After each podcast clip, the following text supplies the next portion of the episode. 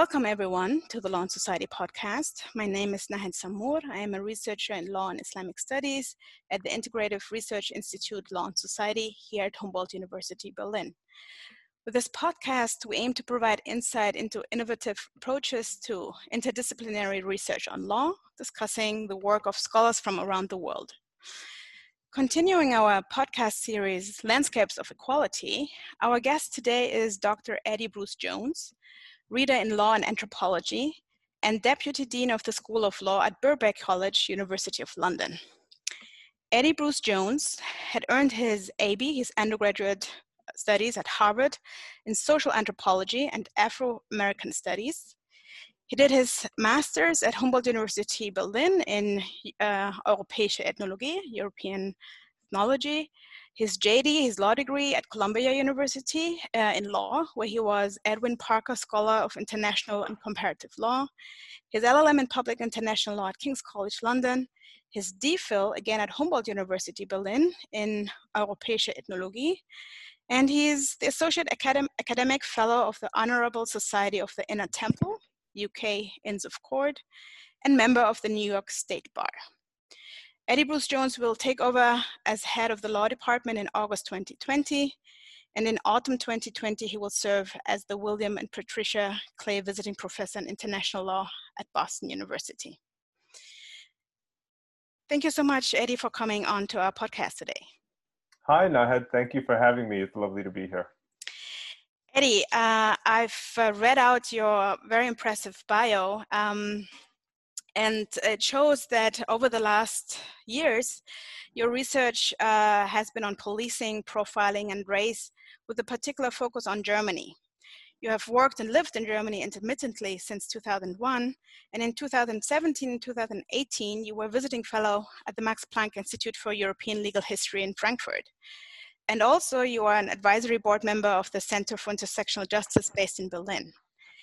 And while your scholarship is also comparative, uh, as you've looked at France, the UK, and the USA, um, and their approaches to policing, my question is to you what is it about Germany that strikes your interest as a scholar? Hmm. Well, what drew me to Germany uh, about 20 years ago is a bit different from what keeps me interested in working and researching in Germany today.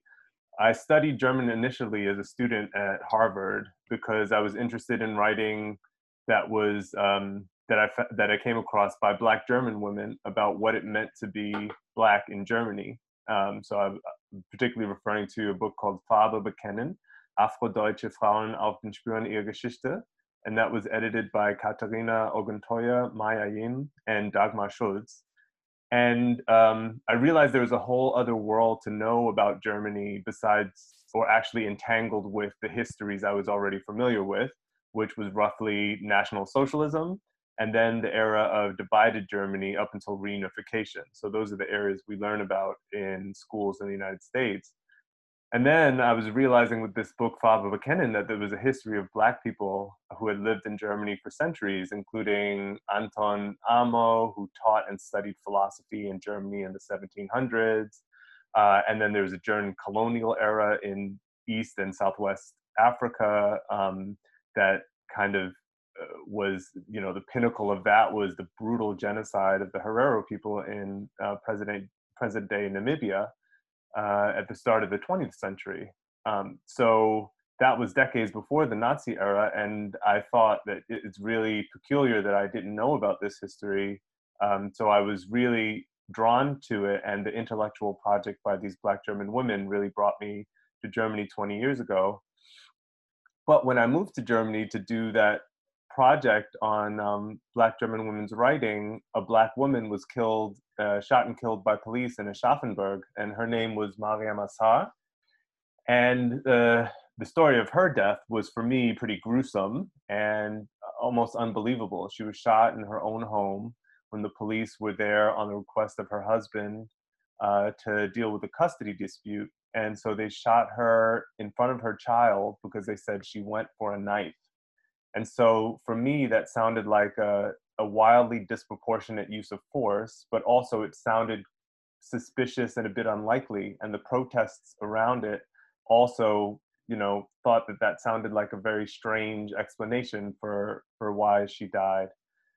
So I decided to stay in Germany, and my project on literature slowly shifted to a project that had more to do with human and civil rights. Um, and I, like you mentioned, I did my Magister at Humboldt in Europäische Ethnologie, and there I was studying how institutions deal with um, with public health. Uh, so particularly, I looked at hepatitis and HIV prevention programs in Berlin prisons. But that's because part of my interest as an anthropologist is to look at institutional behavior.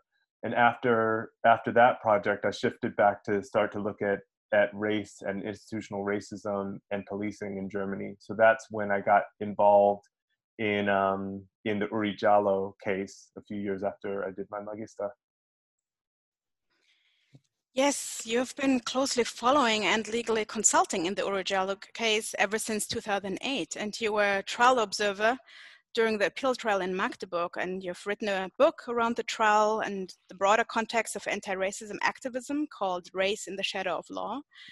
Now, the Oury Jalloh case is a case I, I, hope that most people know about. It's a case of death in police custody of a black resident uh, from Sierra Leone in his early 20s, burned to death in a holding cell in 2005 in the German city of Dessau.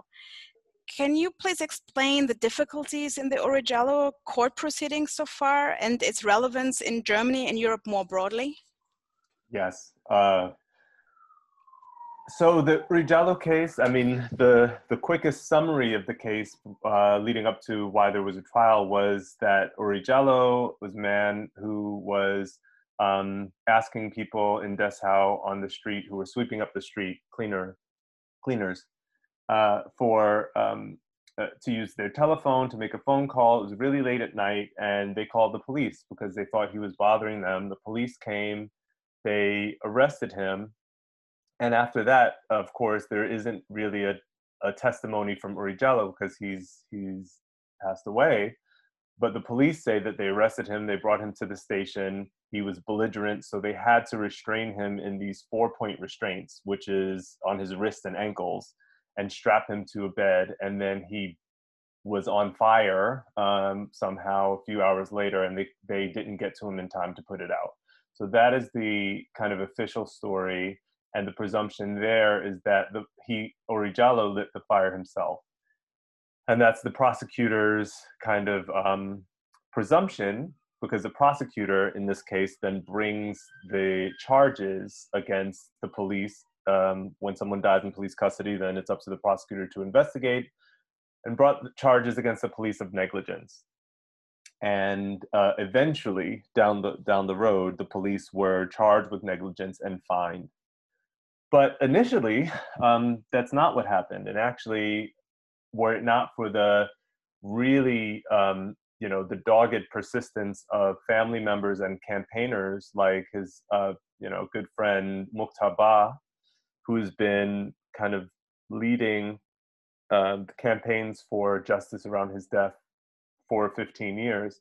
Um, were not for him and others like um, Nadine Ndinda and Tom, uh, sorry, Nadine Said and Tom Ndinda, who are working on the campaign um, now, there wouldn't have been a second uh, autopsy, which showed other injuries to Oury's body. There wouldn't have been um, calls for you know evidence that that look into how the fire could have possibly damaged his body in the way that it um, they said he did, without accelerants being used.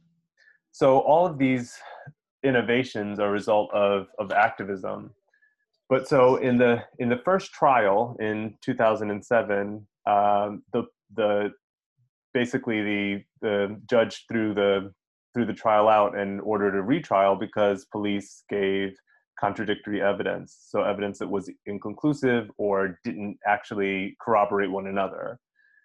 Uh, so then there was another trial and the second trial um, the charges were still negligence. So, in some ways, both trials were doomed from the beginning because no one could really ask questions about third party um, activity so, so either the police or another third party having set the fire and actually done this to, to Oury. But some of the issues evident in terms of evidence include um, the forensics footage that uh, that shows the evidence being collected from the scene was incomplete. So it looks like either it wasn't recorded properly, or it was erased, or the recording cut off. But um, the chain of custody for the evidence is not complete because there is no video recording of the evidence. Closed circuit television was turned, the cameras were turned the, the wrong way in the cell, so it's it's impossible to see some whether someone went into or came out of the cell. Um, the smoke alarms went off, but the police turned them off when they went off because they thought that they were malfunctioning. Um, the two-way radio was turned down at some crucial times where they could have potentially heard him screaming um, earlier. So there are a lot of things that uh, that indicate that there's there's questionable um, there's a questionable state of of the evidence surrounding the trial.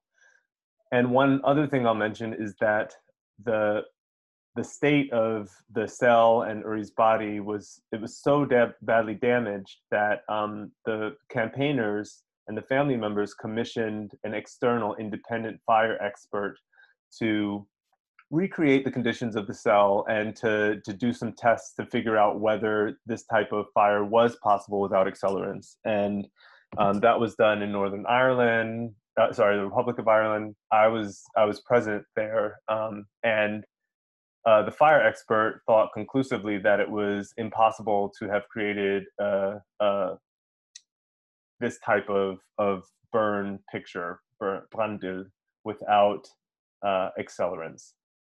But because of the length of time that's passed since this has happened, and because of other scientific issues, it's uh, it's not possible to actually test the remaining evidence for traces of um, accelerants. And the most recent uh, indications, the most recent updates in the evidentiary issues of the trial are that um, uh, radio tomographic images that had been taken back then in 2005 or 2006, uh, but weren't made available until recently, show that he had he had very extensive breaks in his skull, which seemed to have been caused from some external force. Um, and that coupled with the fact that he also had very little or no soot uh, and uh, soot in his lungs or adrenaline in his blood indicate that he was probably not uh, conscious or alive when the fire um, when the fire broke out. Otherwise, there would have been more soot in his lungs. He would have been in an excited state when he died. So all of these things raise big questions, evidentiary questions about the outcome of the case and about the prosecution's call not to bring any charges other than negligence. And so I think that this sets the stage for potentially bringing this to the European Court of Human Rights. So why i mean you've been following this case very closely but why do you think we need to focus on the singular case? Would it be more useful a more useful approach to look at a range of cases rather than focus on this singular one in particular? Or what is it about the singular that you think can tell us so much more beyond uh, the death of Oury Jalloh Um, it's a really good question because I think a lot of you know a lot of legal or policy experts would be looking for patterns, and uh, it's related to why it's looking for patterns is really important in one sense, but in a related way, in Europe, um, it's not always possible to identify patterns because we lack statistical data about um, about certain types of police brutality, and in particular, data around uh, race. So because that is not disaggregated by race, we can't say, you know, this is statistically, um, you know, a disparate impact that people of color face, this type of police brutality. So what we need to do um, until we have that type of data to hand is to focus on cases as they come up and try to qualitatively understand how they might relate to one another. Um, so the individual case is really important for hel- helping us see a story in detail, and often um, seeing a story in detail also helps us to mediate what we see when we read the headlines. So the headlines often absorb a person's ordeal into a stereotyped or familiar um, story uh, that indicts the character of the person who's died.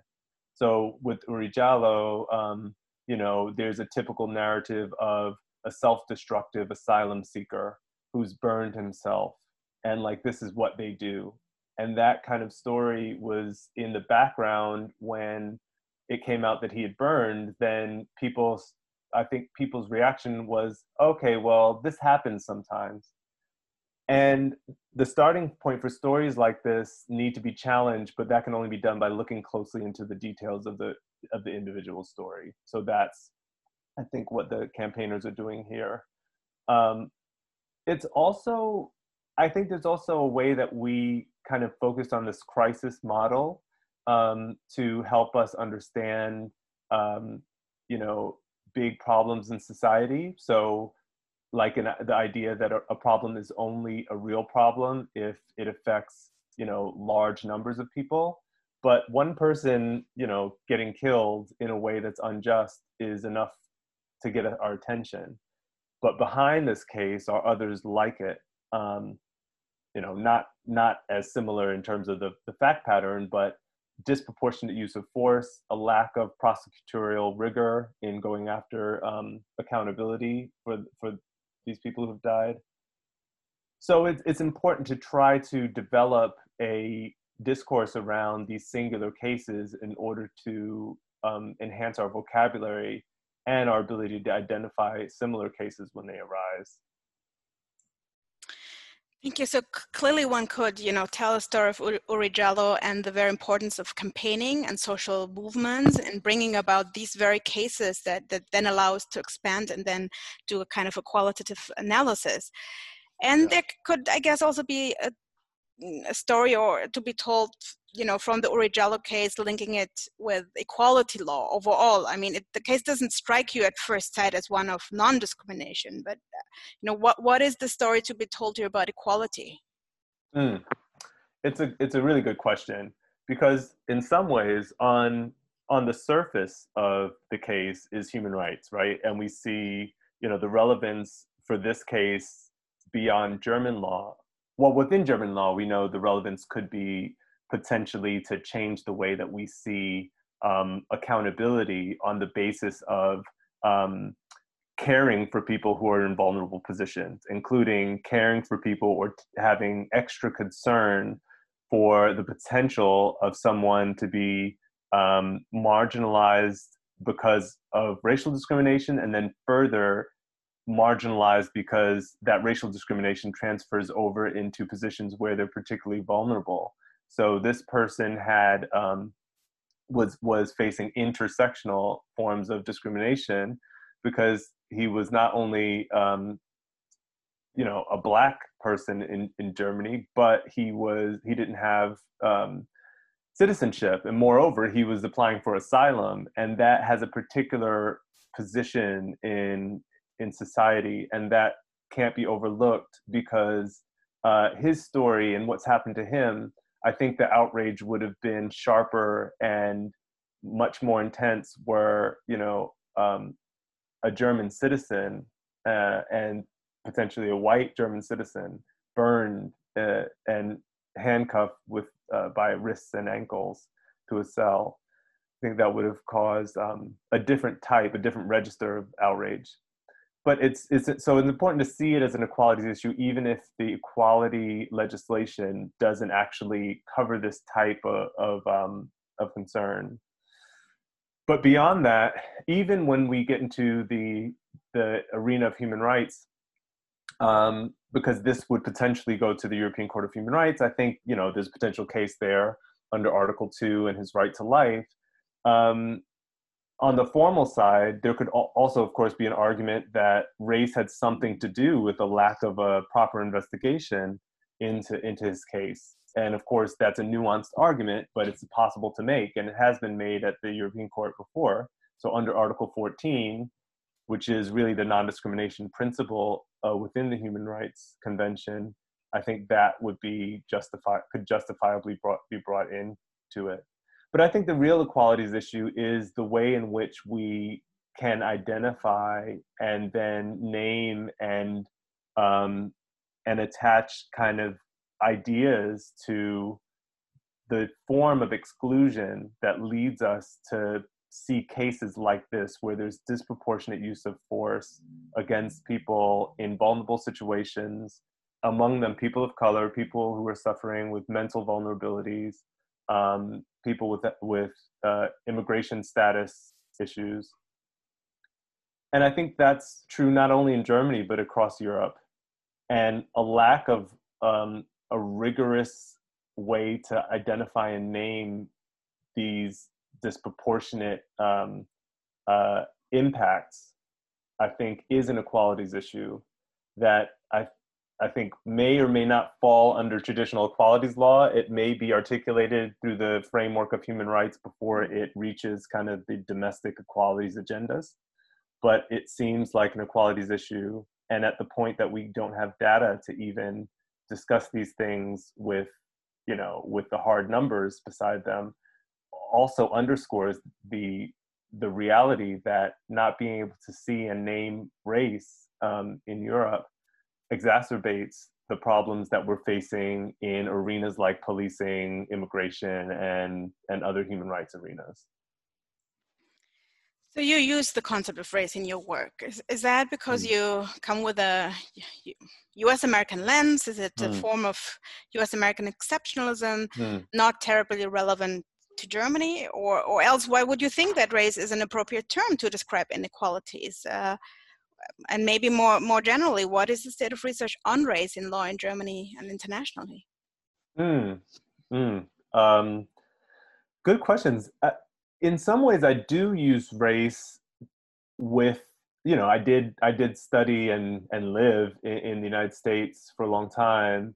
Interestingly, though, though I I think I came of age in a certain way in in Germany. So I moved to Germany the first time when I was 20, and I, I spent the majority of my 20s in Germany.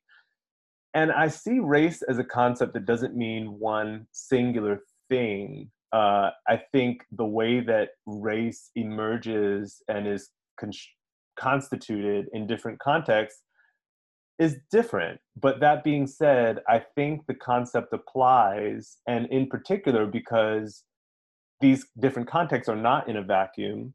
There's a colonial kind of um, presence that this concept of race has across, particularly across Western countries, um, that shares a heritage. So the development of race and racial thinking in Europe um, is fundamental to understanding the U.S. context of race and I think it would be it's it's interesting that uh, you know a lot of my European colleagues see it as the other way around that America influences the way that race is thought about in Europe, and in some ways that's true. You know, in some ways through the media and through academic um, scholarship, that's true.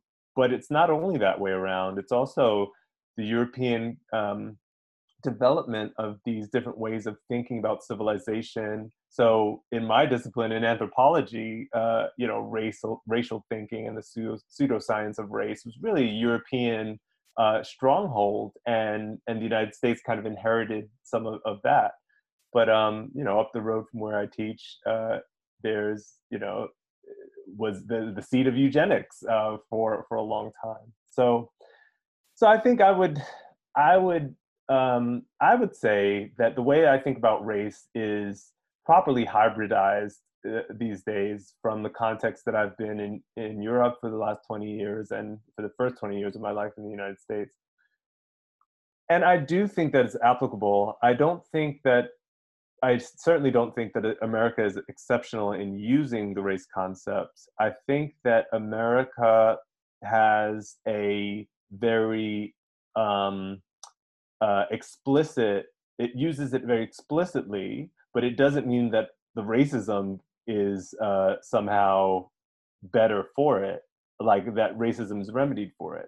But the the big difference in the U.S. is that you can you can identify racism in a myriad of ways, including statistically, including using kind of the language about structures and institutions. Um, and that is helpful, I think, for being able to mobilize and articulate around the problem.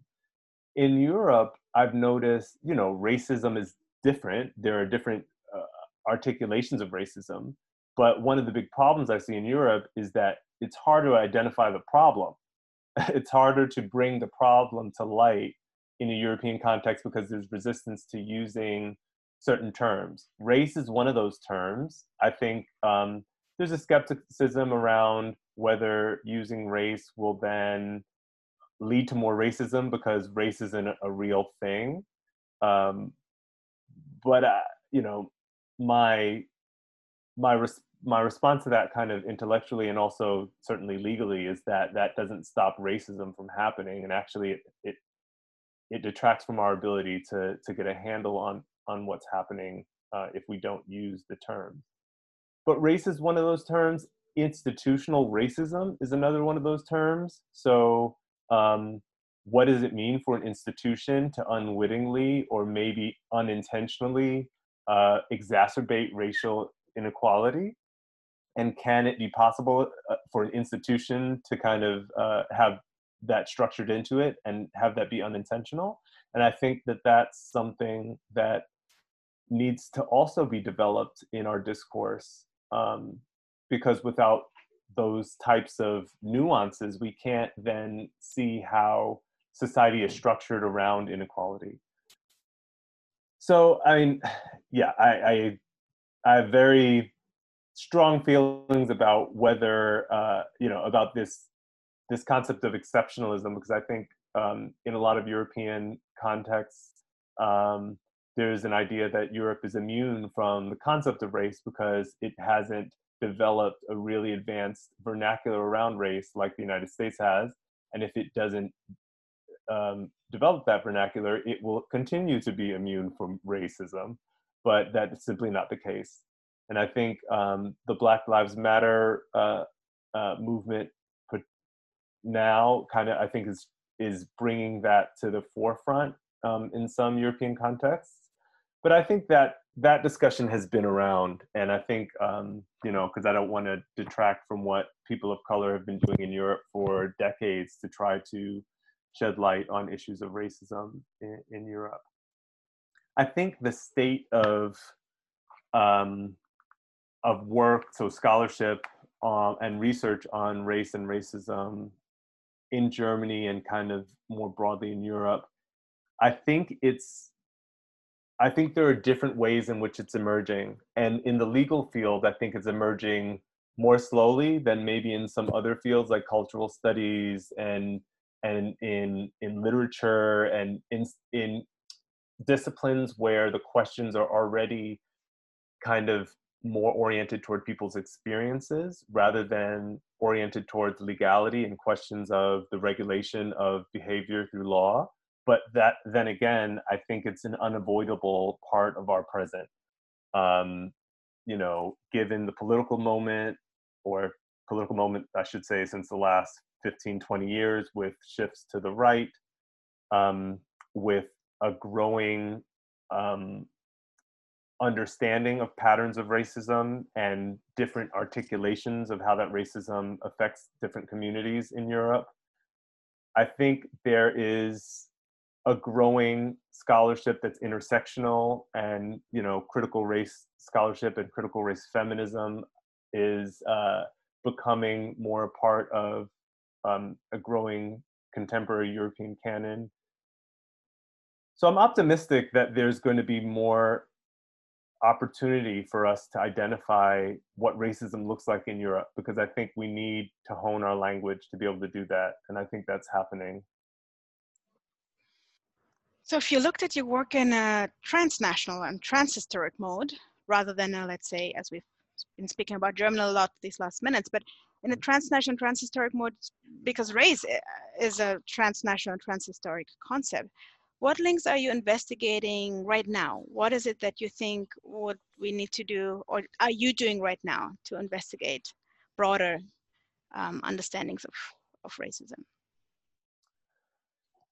Well, I mean, one of the things I do, and this is through the lens of anthropology and also through um, other projects that I'm involved in that are more historical projects, I'm trying to look at the um, continuities of structural oppression and colonial forms of violence. And race is a part of that. So it's not, I, I don't want to make everything center around race, but if race is extracted from um, these historical projects, so I'm looking at the history of South Asian indentureship um, from India to the Caribbean during the British colonial empire.